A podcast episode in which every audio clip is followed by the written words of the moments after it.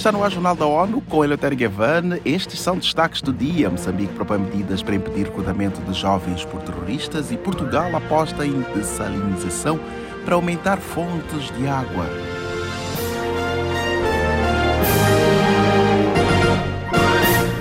Conselho de Segurança debateu na terça-feira o combate ao terrorismo e a prevenção do extremismo violento por sugestão de Moçambique, que preside o órgão. Em março, as boas práticas e lições do Acordo de Paz e Reconciliação Nacional são tema de uma reunião de embaixadores do órgão. No Conselho, o secretário-geral da ONU, António Guterres, enfatizou que grupos criminosos promovem desinformação no espaço virtual e reforçam a intimidação a meninas e mulheres. And by flouting or ignoring the rule of law from international human rights law humanitarian law and refugee law. Ele afirmou que o terrorismo é uma afronta aos direitos humanos e a várias leis internacionais. De acordo com o secretário-geral, a prática representa negação e destruição dos princípios fundamentais. Já o presidente de Moçambique, Felipe Jacinto Nhosi, enfatizou a situação crítica do seu país e no continente africano. Na região Austrália e África, a República de Moçambique é desde outubro de 2017 um alvo direto de ataques terroristas. Estes atos estão a causar mortes e destruições, retardando a agenda do desenvolvimento para o bem-estar dos nossos povos. O chefe de Estado moçambicano também apontou a preocupação com a associação entre grupos terroristas e o crime organizado transnacional.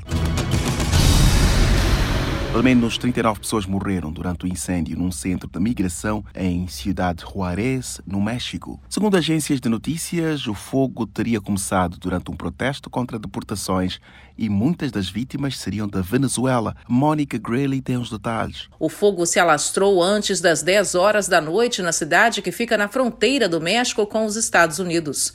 Em nota emitida pelo seu porta-voz, o secretário-geral da ONU, Antônio Guterres, expressou condolências às famílias das vítimas e desejou pronta recuperação aos feridos. Guterres pediu às autoridades que realizem uma investigação total do incêndio e disse que continua comprometido a cooperar com os países para estabelecer rotas seguras, organizadas e reguladas de migração. Da ONU News em Nova York, Mônica Grayley. Ainda de acordo com agências de notícias, havia dezenas de pessoas da América Central e América do Sul dentro da instalação de migração administrada pelo Instituto Nacional de Migração do México.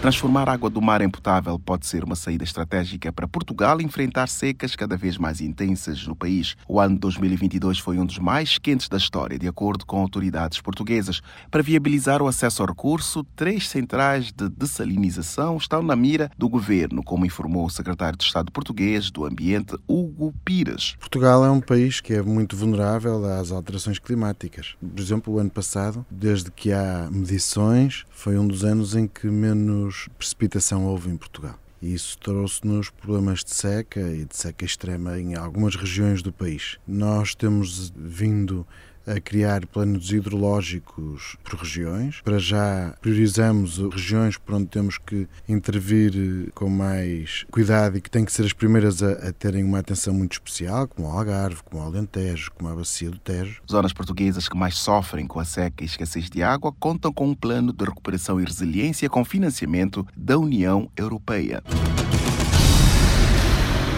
O Escritório de Direitos Humanos das Nações Unidas divulgou um relatório sobre a situação de vítimas de desaparecimentos forçados e sequestros da Coreia do Norte. Os detalhes com Felipe de Carvalho. O documento traz relatos de pelo menos 80 pessoas, incluindo parentes das vítimas. Muitos citaram danos psicológicos e emocionais, assim como impacto econômico e violações. Em alguns casos, houve repatriamentos forçados de países vizinhos, como o sequestro de cidadãos da Coreia do Sul durante as guerras da Coreia e de cidadãos do Japão e outros países. O relatório da ONU pede que o governo norte-coreano renove seus esforços para levar verdade, justiça, reparações e garantias de que os episódios não se repetirão.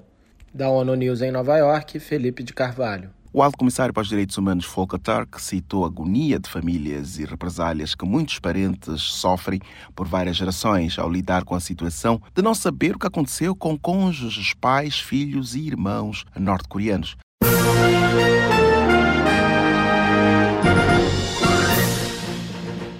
Este foi o Jornal da ONU. Mais informações na nossa página news.un.org/pt e nas nossas redes sociais.